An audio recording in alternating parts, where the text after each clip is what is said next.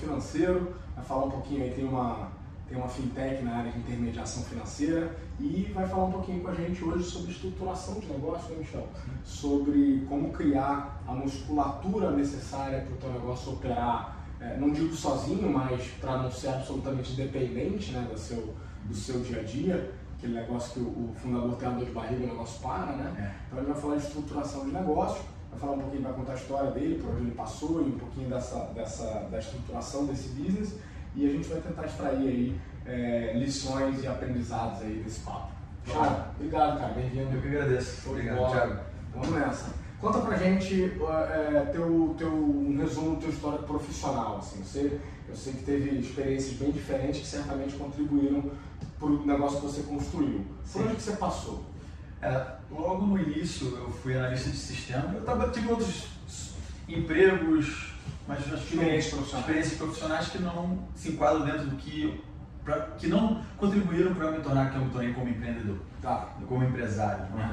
Então, acho que eu digo para vocês que eu trabalhei nos Estados Unidos como analista de sistema para duas empresas diferentes. Uma delas faliu, uhum. entendeu? E a outra é, foi comprada pela Standard Poor's. Claro. É, uma, era uma fintech também que atendia o mercado financeiro, é, investidor, uhum. fintech de investimentos, ah. para banqueiro de investimentos.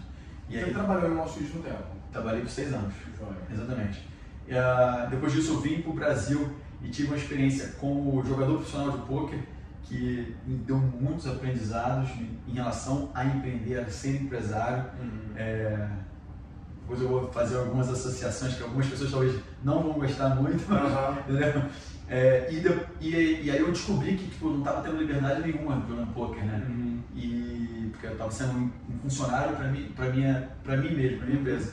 Eu decidi que eu tinha um skill set de liderança, uhum. é, de ser um cara que gostava de, de, é, de administrar risco calculado, Boa. entendeu? Algumas coisas nesse sentido. E eu fui empreender e a gente vai falar sobre isso, que foi quando eu montei, eu comecei a minha empresa atual, ela já tem mais de oito anos, já é conhecida no mercado. Então, antes da gente entrar, eu quero conhecer a história de criação do negócio. Eu conheço um pouco, mas quero conhecer mais. É, mas antes de entrar, então conta pra gente é, quem você é hoje como empresário, o que é o seu business, o que, que você faz. Então, meu business hoje é um intermediador de, trans, de transações financeiras para jogadores de pôquer e aposta esportiva. Basicamente, no Brasil, é, existem, sei lá, acho que mais de 400 mil jogadores, ok? E crescendo. É, de, de pôquer até mais, mas são assim, ativos mesmo, 400 mil, pelo menos, uhum. é, que jogam em sites de aposta esportiva e, e pôquer que estão fora do Brasil. E existe uma dificuldade de fazer essas transações. Okay? Porque o cara que joga nesse site ele tem que comprar ficha, tem que enviar dinheiro para o site, Exatamente. tem uma transação financeira, tem a transação ali. Exatamente. Existem outros métodos, mas tem uma método, um método que eu criei, tá. né, que é usado pela, pela galera do poker e do, da pós-esportiva. E além disso, eu tenho outras, outras ramificações dentro desse, desse negócio que acabam me ajudando. E é, é referral, uhum. eu sou, sou referral, ganho uhum. comissão do site, etc. Tem um monte de coisa assim. Tá que aí são acessórios, mas nesse mesmo ecossistema. Nesse mesmo ecossistema. Mas, mas é tipo, é 20%, é 80-20 da parada. O né? core business é a intermediação das transações financeiras quando esse dinheiro precisa trocar de mão. Exatamente. Inclusive internacional? Só internacional. Só internacional. É, é só, é só para brasileiro, mas é sempre internacional. Tá. Entendeu? É... Então essa é a empresa hoje. Essa é a empresa hoje. Estou muito feliz que tipo, tá para passar uma lei agora uhum. é, legalizando a pós-esportiva no Brasil, então já está prestes a ser passado, então legal. Então, é, esse é um elemento do, do, vamos dizer assim, do, do marco do cenário, que, cenário que, que ajuda e impulsiona. Você como fintech que opera já num, segmento próximo disso, uhum. né? Porque é o pessoal que está fazendo isso lá fora, Exato. quem joga está jogando lá fora. Lá fora, exatamente. E isso se legalizando aqui, eu imagino que abra mais o mercado para você. Exatamente. Joia. E aí, vamos, então, conta pra gente a história dessa, dessa, da criação do business. Você já estava nesse mercado, mas aí com o chapéu de jogador, não Exatamente. Como é que é, é? Eu era jogador, eu joguei por cinco anos e chegou um momento, né, que eu questionei, eu parei para analisar, tipo assim, pô, eu tô passando 8, 9, 10 horas na frente do computador jogando uhum. e, na realidade, eu tô assumindo todo o risco como empresário, né, porque não, é, não só eu era jogador, como eu administrava a empresa por pessoal do poker, claro. entendeu? Você tá, tipo, é como se fosse um médico que não tem uma clínica. Uhum. Que, sei lá, ele tem uma clínica, mas ele não tem outras pessoas trabalhando para ele. Claro. Ou um dentista, ou um, um autônomo, ou um uhum. profissional liberal. Né? Você está vendendo hora. Uhum. Eu falei, pô, vender hora por vender hora, eu poderia melhor voltar para os Estados Unidos e ser um funcionário lá e ganhar salário de empresa, né? uma empresa lá, entendeu? Aí eu falei, você teria o mesmo ônus, mas com algum bônus, alguma proteção, direitos, risco, entendi. aquela questão de ter menor risco, uhum. menor risco. E aí foi quando eu dei o pontapé inicial na minha empresa, novamente, utilizando é, essa questão da liderança, do network, eu tenho uma facilidade enorme, a credibilidade dos cinco anos que eu já estava no mercado, eu já fazia essas transações de uma certa forma porque eu tinha os meus ganhos, ah. entendeu? Então as pessoas me procuravam, quem estava começando, se interessavam pela história. Eu fui entrevistado em alguns jornais do Rio de Janeiro, tinha conexões, tinha conexões então, tipo assim, algo que eu gostava, uhum. né? Uhum. Uh, aliado a, a uma oportunidade, porque é um nicho, é bem nichado no mercado, né? Então eu consegui observar a oportunidade e, tipo, a liderança e a credibilidade para fazer o negócio acontecer. Uhum. Então acredito que são, foram os elementos iniciais para uhum. dar o pontapé de começar um negócio. De começar um negócio. Então você pegou essa oportunidade, é, que você estava em posição quase que única ali de, de, de, visualizar e de enxergar, dores que você tinha como jogador, né, essa questão da dificuldade da transferência. Sim e desenvolver uma plataforma que ajuda a fazer isso, um método, uma plataforma que ajuda a fazer isso. É, a plataforma permanece a mesma, do jeito que era antes, ou precisou mudar com o tempo? Não, permanece a mesma. É, Existe um mesmo outros concorrentes? Sim, permanece a mesma. Porque o, o que acontece é que são dois ramos, uhum. né? Transação financeira uhum. e, e o site poker, eles são dois ramos fechados. Uhum. Eles não abrem APIs para você movimentar. Entendeu? É bem, é bem complicado. Então tem que ser até um processo manual. Hum. Tem uma pessoa no meio fazendo a transação. Fazendo uma parte manual. Uma parte manual. É uma metodologia, na realidade. Não é, não é tipo um negócio totalmente automatizado. Claro, claro. É, em tempos que se fala muito de robotização, de RPA, de blockchain, tem coisas que não tem jeito. Então você tem limitações, seja de compliance, seja geográficas tem que ter um ser humano no meio ali fechando a transação. Exatamente. E é assim que opera hoje. E, e exato, é tipo assim. É, é, é, tipo, tem que ter um intermediário de segurança, entendeu? Essa é uma grande questão. E conta pra mim, e aí no início era só você? Só eu. Por dois anos só eu. Só você. Você de fato executava as transações, se preocupava com venda, captação, atuação de negócios. Exatamente. Eu ia em várias casas de poker é, do Rio de Janeiro. Eu tipo, jogava um dia, eu, eu, eu, era jogador, entendeu? Divulgava dentro das comunidades, tinha várias comunidades de fóruns de poker que eu participava. É, ia a eventos de poker, por exemplo, tem o BSOP, que é o Brazilian Series of Poker, uhum. que acontece, já distribui milhões e milhões, já deve ter visto o Neymar, o Ronaldo, entendeu? É, e aí você, nesses lugares, você cria o networking, busca o cliente, etc. E vai. E tudo era passa, você. Tudo era tudo. Bate, corre, corre, cabeceia, defende. É, exatamente. Em algum momento você sentiu que isso bateu no teto. É, então, não, não foi. Acho que no momento não foi nem a questão de bater no teto financeiro. Foi mais a questão de, tipo assim, novamente, porra, por que eu estou fazendo isso? Eu quero mais liberdade, né? Tipo, era eu que estava fazendo tudo. Uhum. Então eu cheguei num momento que falei assim, cara, eu estou ganhando bem, eu quero usar esse dinheiro, não é só pelo dinheiro que eu estou fazendo o negócio. Uhum. Então eu comecei a entender que eu falei, pô, vou começar a contratar duas pessoas. Eu contratei dois primos uhum. meus e falei assim, ó, pô, você de 10 às 4 da, às 2 da tarde tu vai ficar aqui e de 2 às 6 tu vai ficar ali. Entendeu? Tipo, tinha duas pessoas atendendo, fazendo atendimento. Aí, porra, cara, é muito legal, porque aí você começa a ver os processos acontecendo. Uhum. Porque você via que as pessoas queriam falar comigo. Claro.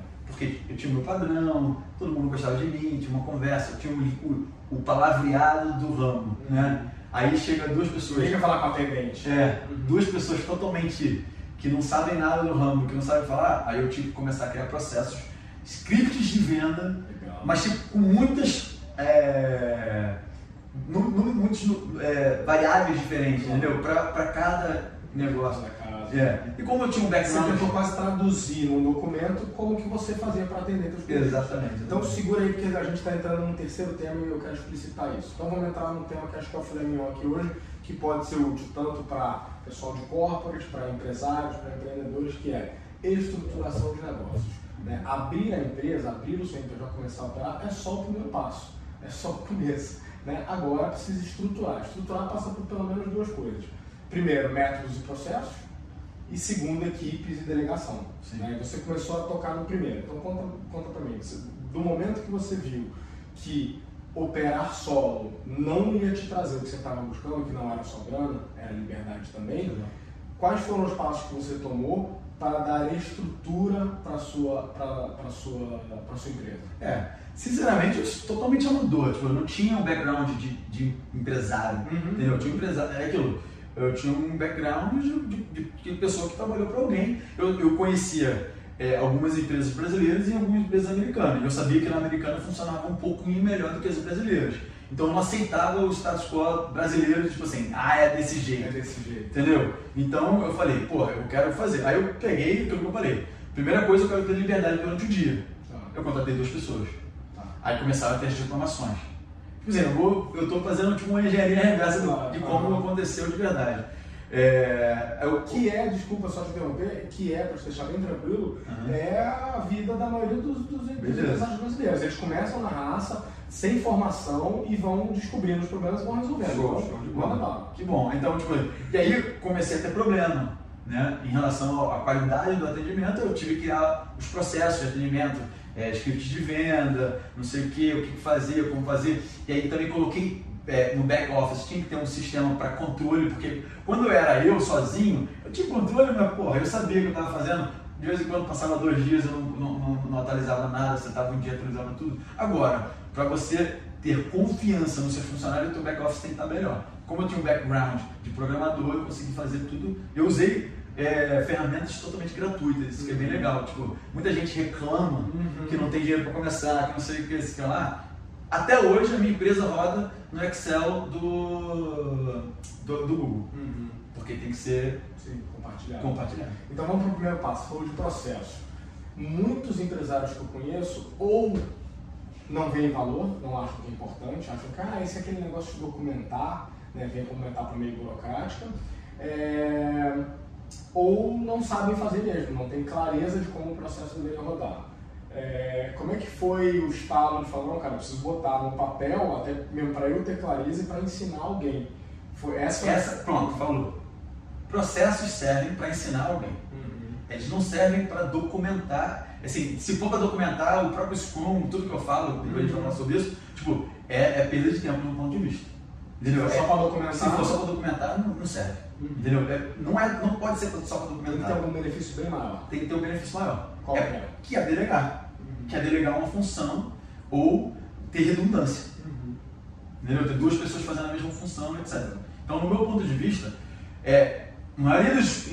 Quem gosta de processo, de planejamento, etc., uhum. fica preso, stuck, né, no, no, em criar processo e fica fazendo. e não, não executa, não, não uhum. cria processos reais do que vai ser utilizado. Uhum. Entendeu? Então, no meu ponto de vista, quando eu comecei a, a, criar o processo foi porque tinha uma dor muito grande de que as, as pessoas precisavam aprender e, e ter um acesso à informação sem ser a minha pessoa. Então o processo foi a tua alforria, foi o jeito de fazer que a sua empresa vivesse sem estar 24 horas por dia conectado em você. Exatamente. E, e, e foram e exatamente assim, cara. Acho que eu, é, é, eu lembro, foi até dar uma arrepiada aqui, porque, tipo, tinha uma dor. Eu falei, cara, não sou eu, não tem que ser eu que tem que resolver isso. Tipo, tem que estar em algum lugar. E aí é lá. E aí você vai criando, e não precisa sentar da primeira vez tentar criar todos os processos do mundo. É baseado na, na, na resolução de dores que você vai criando. Então você foi com prioridade. O que estava doendo primeiro, vamos atacar isso. Vamos procedimentar e você fazer um script para o pessoal. Aí eu acabei depois, logo depois, eu contratei mais pessoas e novamente eu tinha zero habilidade de gestão. Uhum. Zero. Eu era grosso. eu não entendia que as pessoas podem ser diferentes. E eu ligado no 220, eu achava que todo mundo tem que estar ligado no 220. Entendeu? Então, foi nessa época que eu tive o, o fiz o Empretec sobre comportamentos e que deu um grande boom de virada de chave, um dos grandes booms. Segura que eu, eu quero falar muito sobre isso aí, porque perfil e preparação é um calo, acho que, do empresário brasileiro e muita gente quer ajuda. Mas para fechar o papo então do, do dos, dos, processos, Quanto tempo te levou, você acha, para mapear pelo menos o, o, principal, que roda a operação da empresa? Uh, então, acho que um, um, ano, mais ou menos. Um ano, um ano. Seja, não e é não, do outro mundo. Não é do outro mundo, é um ano. E tipo assim, depois tinha o core. Aí, aí as coisas iam aperfeiçoando. E aí em 2018, 2018, o que aconteceu foi que, tipo, é, eu comecei a ter. Tipo assim, o pessoal não estava ficando. Então eu criei um novo processo de contratação e tipo uma gamificação de treinamento. Porque a, a dor de ter que contratar estava sendo muito, muito alta. Então, tipo assim, tinha os processos de estar no dia a dia, de operação, é, e aí depois eu tinha, tipo assim, entre, entre 2015 e 2017 não, foram, não existiam muitas mudanças, né?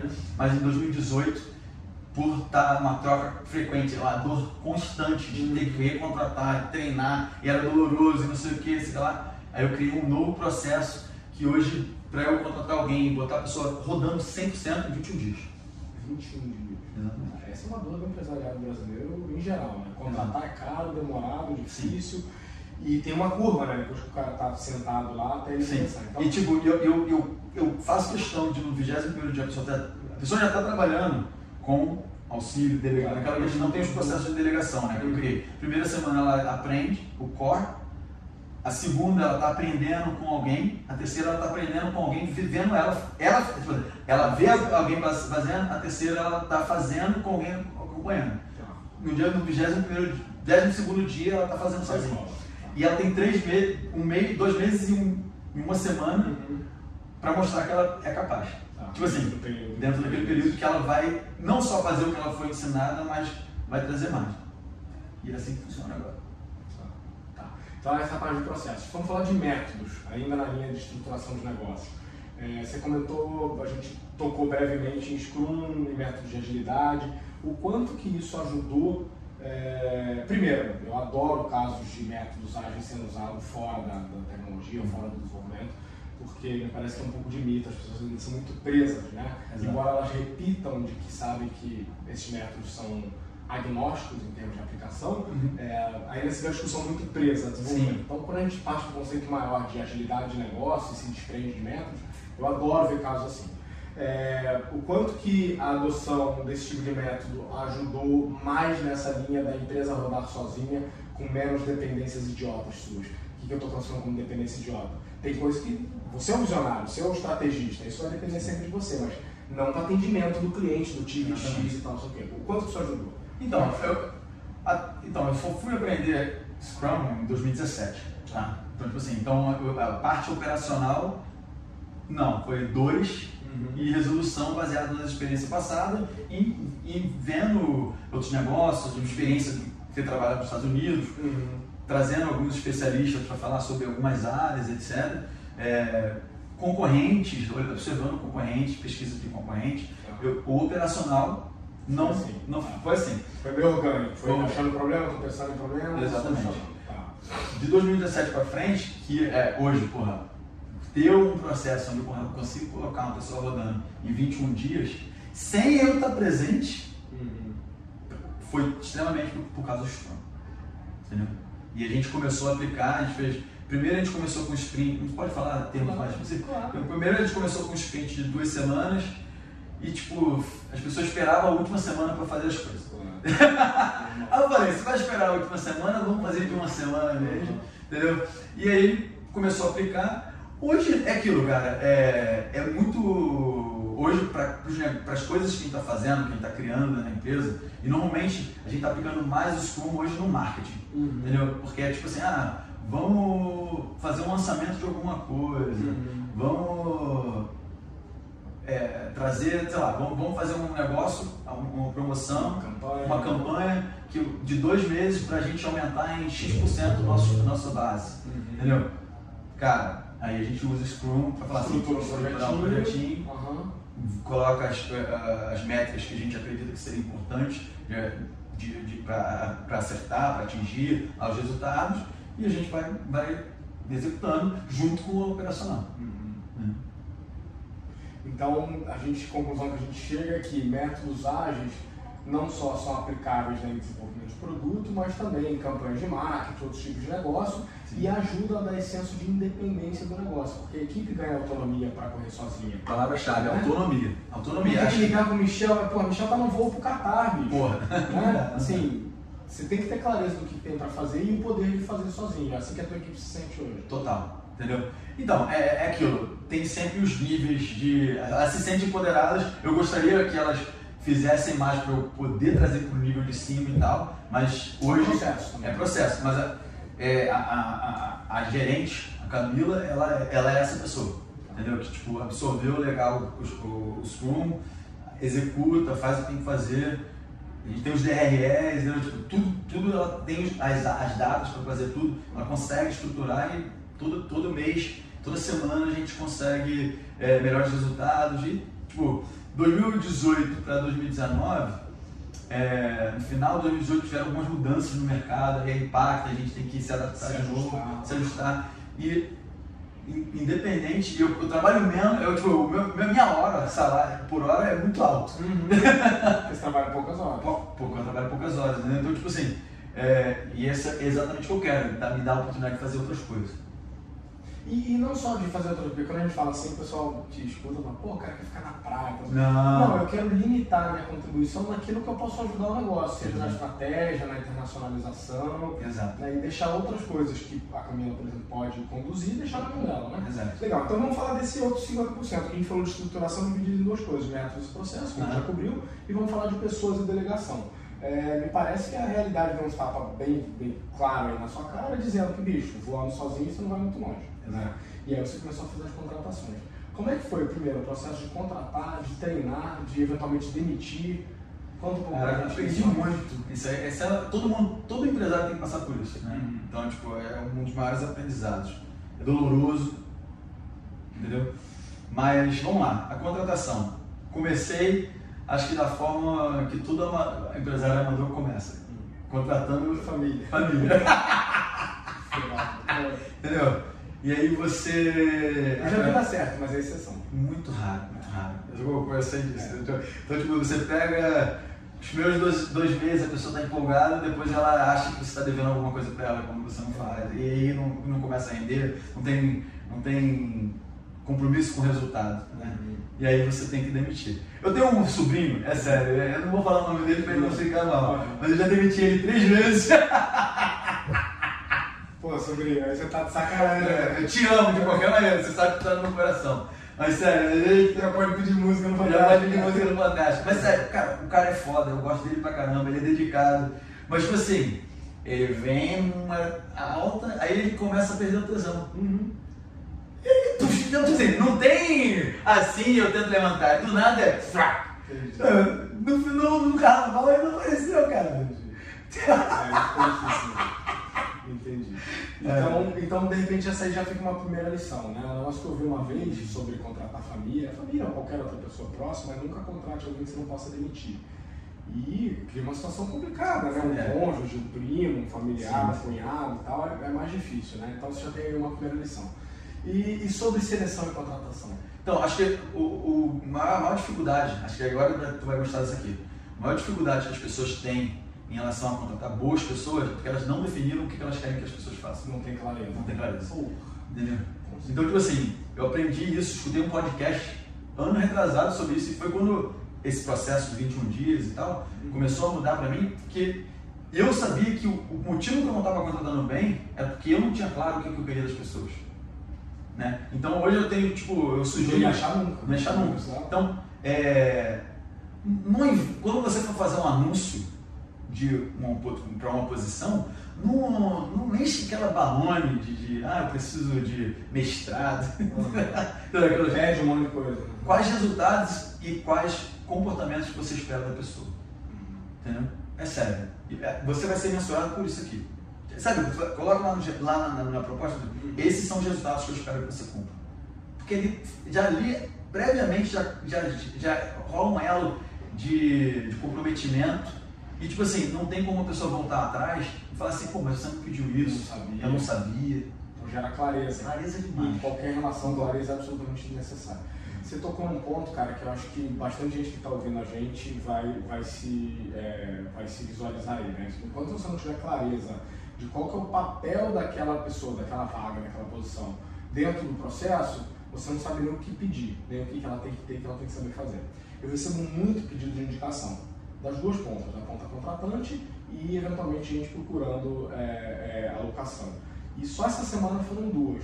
E a pessoa fala assim, ah, eu estou procurando uma, uma, uma pessoa, você não tem uma indicação não, é para a área tal. Eu falei, tá, mas você tem um job description, né? você tem um parágrafo? Você, não, não tenho, me indica. Eu falei, não consigo indicar, cara. E aí eu não indico mesmo, não ajudo. Aí fica, fica a dica aí para quem está me ouvindo. Se você é uma dessas pessoas que me pede indicação de profissional e você não tem um job description, não me peça, porque o que você vai ouvir é me mande o job description que você tiver. Senão, não só eu corro o risco de indicar errado, que é uma merda, que a pessoa se queima, uhum. é, como você não vai achar essa pessoa. Vou te dizer uma coisa, o fato de a pessoa não estar tá conseguindo criar belos job description é um sintoma de um problema. E o problema é que não tem processo. Uhum. Porque se você não tem processo, não tem clareza. Sim. Beleza. E aí vamos falar uma última, uma última dica de pessoas, aí mais de liderança de pessoas. Né? A gente usa o termo gestão de pessoas, mas assim, pensando mais que é, é, gente não se gerencia, né? gente, a gente lidera, é, dicas ou aprendizados aí das, das, das gramas que você comeu ao longo dos anos em relação à tua equipe, né? Como mantê-la. É, a gente não mantém ninguém motivado, né? Acho que as pessoas não, se motivam, é. mas o que, que a gente pode fazer como cabeça de um negócio, como estar na frente do negócio em relação à sua equipe? Tem duas coisas que eu procuro nas pessoas, uhum. tá? Primeiro, é resolução de problema. Não sei nem se tem um nome para isso. Tem resolução de problema. Resolução de problema. Não, então, assim, não tem um. Tipo, pessoa tem que entender que ela faz parte da empresa. Uhum. E ela está ali para resolver o problema. Uhum. Não é aquela pessoa que, tipo assim, deu um problema, ela vai me procurar. Uhum. Entende? Tipo assim, o papel dela não é repassar. Não é repassar. Uhum. Então, tipo assim, então, seja uma pessoa resolvedora de problema. Tem muitas pessoas assim, ah, não fui contratado para isso. Puta, eu mando embora na hora. É sério, falou isso, passou cinco, cinco dias eu mando embora. Uhum. Não tem de eu tô mandando, já fiz isso. Porque demonstra, demonstra muito sério. Muito sério, é um, é um sintoma muito sério para um problema que, por exemplo, a pessoa está ali para quê? Ela está pelo salário. Entendeu? Tipo, ela não está pelo, pelo, pelo, pelo, pela cultura, ela não está pelo fato de pelo querer, desafio. pelo desafio, de querer aprender, de querer crescer e tal, pela experiência que ela está adquirindo. Então, a resolução do problema é chave para empreendedores, empresários e para funcionários.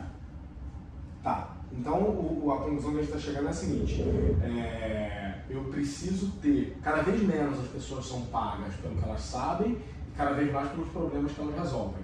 Então essa é a primeira coisa que você procura. Sim. Beleza. A segunda é entender que ela tem. Tipo assim, as pessoas valorizam a autonomia. Uhum.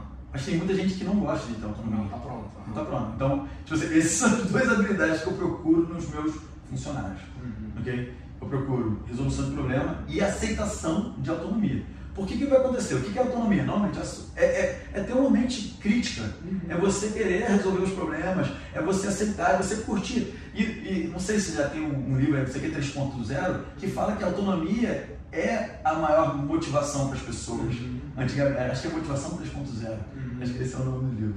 Uhum.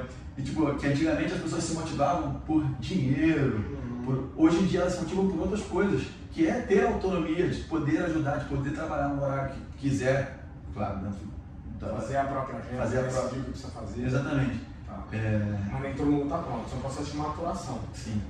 E novamente, mas aí tá, é, se, seja, se desenvolva nessas áreas que eu acredito que você vai ter mais, mais sucesso. Eu falar que eu já tive dificuldade com isso. Eu tenho um estilo de liderança que é muito de delegação, muito de autonomia. Então a pessoa precisa ocupar o espaço que eu deixo.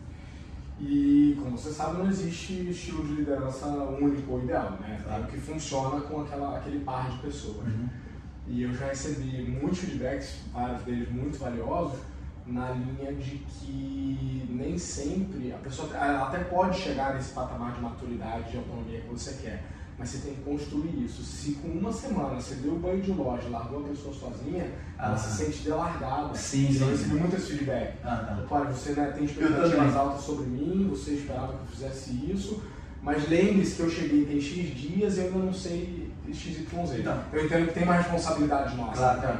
Sempre, sempre. Não, normalmente, não é, não é assim, não é tipo, parece que não é da forma que eu tô falando, você não vai delargar. É tipo, eu não, eu não espero que, por exemplo, por exemplo, tem o um processo, eu dou três meses para a pessoa entender. Apesar de no 22 ela já está trabalhando por conta própria, etc., ela tem mais um tempo de maturidade. E óbvio que eu dou mais tempo também. Tipo, a maioria das pessoas ficam bastante tempo. É, a questão é como elas reagem em situações críticas. Entendeu? De negócios. Ela vai, ela vai agir com autonomia e vai procurar. Porque, por exemplo, a Camila. A Camila, quando ela começou, ela, ela tinha um medo enorme de errar. E eu tive que sentar com ela e falar, olha só, eu vou te delegar muitas coisas, você vai ter que tomar decisões. Tipo assim, eu não vou te penalizar pelo erro. Uhum. Entendeu? Eu vou te penalizar mais por falta de execução. Ou, entendeu? Eu estou aqui, faça as perguntas. Mas pense antes se você já como você receberia. Porque quando você vem fazer pergunta para mim, eu não vou te responder. Eu vou te perguntar o que você acha que você tem que fazer. Uhum. Entendeu? E, e, foi assim que eu, que eu, que eu gerei autonomia nas pessoas ao meu redor. Em vez de você querer, acho que isso é uma boa dica também, agora. Boa, boa. Em vez de você querer mostrar para as pessoas tudo, que você sabe, que você sabe, que você é fodão, pergunta para ela como que ela acha que deveria ser resolvido. E, independente se ela responder, não fala para ela está errada. Entendeu? Você pergunta assim, por que, que você respondeu dessa maneira? O que, que fez você montar essa, essa resposta? Entendeu? E aí você, do seu jeito, em vez de falar que está errado, você pega e fala, pô, eu faria dessa maneira aqui, por causa disso, disso, disso. Você traz um embasamento. Talvez você, a pessoa não tenha a experiência que você tem. Porra, eu tô oito anos, já vivi tudo, fiquei dois anos na, na, frente, eu sei como funciona, fui jogador de pôquer. Então, imagina como que é para a pessoa que nunca passou pela experiência, não teve, nunca jogou pôquer na vida, entendeu? Tipo, como que ela vai saber? Não vai ter outra experiência nunca. Nunca, entendeu? Então, então, mas é muito importante que na hora de delegar, tem tudo aquilo. Do one, see one, teach one, né? Tipo, eu, eu, falo em inglês que é faça, na, faça um, uhum. é, é, do one, see one, veja a pessoa fazendo uhum. e peça para a pessoa ensinar. Uhum. Esse é o meu processo de delegação, uhum. entendeu? É, quando você, você sabe, né, tem aquela que ensinando é a, maneira, a melhor maneira da pessoa reter. É, é, é, você, você aprender algo para ensinar é muito mais efetivo do que aprender para qualquer outra coisa, né? Exato.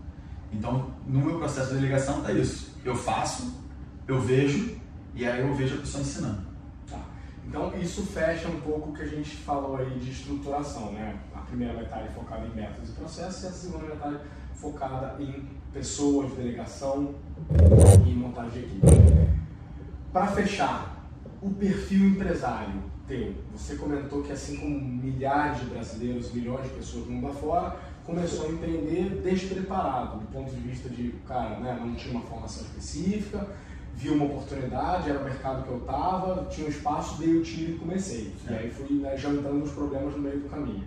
É, o que, que você precisou aprender e como você correu atrás de desenvolvimento é, é, pessoal e profissional, do ponto de vista tanto de skills, de conhecimento, o que, que você cursou, você comentou que fez o IPRETEC. Dá uma geral pra gente no perfil é, eu, fiz, eu fiz o IPRETEC, logo depois eu me formei em marketing eu não era formado até então, não tinha diploma, uhum. e minha mãe queria muito que eu me formasse. Uhum. E aí eu fiz o, a formação de, é, acho que é técnico, tecnó, tecnólogo do, de marketing à distância ah. pela, pelo Estácio. Uhum. É, e depois é, fiz inúmeros outros cursos, entendeu? Eu contratei coach de finanças para a empresa, uhum. entendeu? Uma pessoa para dar um, um, um, bizu. Eu tive fiz o Scrum, me tornei um Scrum Master. Uhum. É, fiz, eu tive, eu tenho coach até hoje, né? eu tenho um coach para minha vida e acabo trazendo muito do meu profissional. É, eu jogo ali o meu profissional com frequência. Não tem divisão. Não tem, é, não, não tem essa. Vou deixar o Michel pessoal em casa. Isso é outra coisa engraçada. Entendeu? Então, tipo, eu, eu faço, eu tenho um coach desde julho de 2014. Uhum. Eu tenho alguém que me acompanha e nesses últimos 18 meses tem sido o pessoal do, do é, é, o staff do, do Tony Robbins. Entendeu? Além disso, faço parte de, de grupos de networking, né, mastermind, etc, da comunidade. E, novamente, eu vou sempre buscando a habilidade que eu acredito que vai gerar mais valor para mim no futuro como gestor, empresário, que é aquilo. Excelente. Né? Então, olha que legal, a lição que você deu pra gente, desenvolvimento pessoal é muito mais do que fazer curso. Inclui também, uhum. então aí você falou, ó, eu fiz né, uma formação em marketing, eu fiz uma formação em métodos ágeis, uhum. ou seja, precisou sentar a bunda e estudar e conhecer coisas que você não conhecia, né? ferramentas que você não conhecia. É, mas envolve também estar com as pessoas certas, fraternidades e comunidades, que as pessoas absolutamente, acho que subvalorizam, uhum. né? Sim. acham que é só farra. É, embora várias comunidades realmente seja agradável de estar, mas não é para isso que as pessoas estão ali, elas estão aí para tomar cerveja. Né? Senão elas iam para o samba e não iam para as reuniões. É, e envolve também uma questão de autoconhecimento. Quando você falou que o, no teu processo de coaching você é, trata questões pessoais profissionais, é porque não há divisão sobre isso. Então o Michel, empresário, é uma pessoa com suas aflições, suas angústias. Então você deu uma fórmula aí bem multi-ingrediente de desenvolvimento pessoal. Quando boa parte das pessoas, quando eu provoco elas o que você vai fazer para se desenvolver, pensam em curso qual que é o curso que eu tenho que fazer. E não tem problema nenhum, você sabe o meu papel na educação. Eu sou, eu sou professor, eu sou é, é do treinamento em company, dou aula nas maiores escolas de negócio no Brasil e fora, acredito em educação formal. Mas acredito que educação é muito maior que isso, formar-se é muito maior do que sala de aula. Uhum. É, por algum motivo, a gente acredita que você só pode se formar na sala de aula como um professor. Embora eu tenha o maior respeito pela profissão e por todos os professores que eu tive na vida, é uma mentira, é um, é reducionismo, né? Dizer Sim. que a gente só aprende na sala de aula. Entitlement. É, novamente, aquele negócio que a gente foi criado pela sociedade uhum. e que a escola é o único jeito porque vai formar você trabalhar na fábrica, né? E que não há verdades fora da escola. Pô, é. Tanto que não havia empregos fora do diploma. Exatamente. exatamente. O Brasil ainda sofre um pouco com isso, né? Uhum. Então, cara, é, tem várias maneiras de você aprender. É, você pode aprender com experiências de você visitar. Por exemplo, você falou sobre eu tomei aquela porrada. É, não é minha.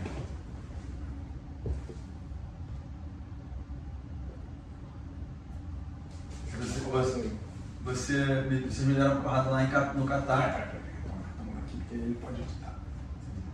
Então você estava falando que tem um monte de maneiras de aprender. Isso. Por exemplo, eu, eu, eu tomei porrada né, lá no Catar e tal, sobre ser empresário, sobre mostrar mais na vida. Já comecei a mostrar mais, uhum. então até aqui, obrigado pelo convite. E eu, tô, eu me coloquei à disposição de várias pessoas da minha comunidade, eu tenho uma comunidade chamada Everyday Hero, para empresários e líderes, uhum. e eu falei assim, olha, vou te visitar. Uhum. Para quê? Para que eu tenha skin in the game, para que eu possa contribuir e aprender. Acho que quando você está... Eu, eu falo muito que com os meus mentorados, eu aprendo mais do que, do, do que eu ensino. Uhum. Entendeu? Até na hora que você escolhe as pessoas para trabalhar, que você está trabalhando, é, eu, eu, eu, procuro ter um fit de alguma forma. Por uhum. exemplo, a gente tem o Renato, que tem a, a uhum. editora autor. Uhum. Pô, eu adoro trabalhar com ele. A necessidade dele é uma, mas eu estou aprendendo tanto com ele, entendeu? Em outras áreas, uhum. que a mentoria normalmente é uma troca, no meu ponto de vista. Então, novamente, é, é, acho que o grande segredo é como você é, qual é o seu pensamento e qual é a sua atitude quando você entra em um grupo ou numa situação. Porque você pode ir para uma mesa de bar uhum. e ter vários insights. Uhum. O que, que você vai fazer com esses insights? Você pode estar num grupo legal, bebendo uma cerveja e vai aprender coisas. O que, que você vai fazer com, essas coisas? Porque isso, esse é o grande problema. Menos o que você aprende, mais o que você faz com o que você aprende. Exatamente. Porque conhecimento todo mundo tem, cara. E se não tiver, está disponível também, né? E se não tiver, Estamos na era do conhecimento. Perfeito. Tudo disponível. Mas, cara, todo mundo tem. Sério, quantas coisas você sabe que você não pratica e que poderia melhorar a tua vida? E não é só você, eu estou apontando o dedo, eu, sou, eu também. Mas, mas é isso, tipo assim, por exemplo, de vez em quando é, pega o conhecimento e aplica. E é por isso que eu acho que a gente tem essa, uhum. essa, essa, essa, troca uhum. boa, porque eu sou essa pessoa, tipo, uhum. eu sei que eu vou continuar aprendendo na área profissional, ou na área pessoal, ou onde for, mas eu tenho que ter esse ninguém. Você estava falando de, de mentorar negócios, né? É, uma das coisas que mais tem me ensinado, é, eu sou conselheiro de empresa, faço parte de alguns conselhos, é, ou de governança ou consultivo. Num deles eu sou presidente, no outro eu sou um conselheiro, na área de, de gestão e de inovação. E, cara, poucas coisas me ensinam tanto quanto dar conselhos a um empresário. Né? Porque como conselheiro, você tem, primeiro, uma, uma limitação, né? você pode dar conselho, mas você não está na gestão, você não está na camada executiva, você não é C-level, você está no nível de conselho, é, então você não pode meter a mão. Mas você tem que analisar de fora, às vezes o mercado que não é o teu, um dos meus clientes, por exemplo, que eu sou, que eu sou conselheiro, é, uma, é um grupo na área de terceirização e de turismo, que são duas áreas que eu nunca trabalhei, mas eu entendo de negócio, é por isso que eu fui chamado conselheiro. Estou lá remunerado para dar palpites relevantes, é assim que o conselheiro faz, conselhos relevantes. E aí, de novo, é o que você falou, não é a qualidade do conselho, é o que é feito com ele. Uhum. Então, é, eu consigo enxergar muito que empresas que montam conselhos e trazem essas pessoas de fora têm uma diminuição da curva de aprendizado muito forte. Né? Ou seja, passam por erros e acertos, mas de maneira muito mais rápida, gastam menos energia e menos dinheiro no longo prazo. Para fechar, cara, conta pra gente próximos passos da sua empresa, o, o, o, o futuro do seu negócio, assim, 2020 para frente. Então, 2020, o foco, como eu falei, tipo, é, torcendo pela legalização, o foco vai ser em. É, em hoje o poker é 80-20 no meu negócio. Uhum. Então eu gostaria que o meu negócio tivesse uma, um braço mais de apostas esportivas. Crescer, eu quero crescer muito mais a aposta esportiva.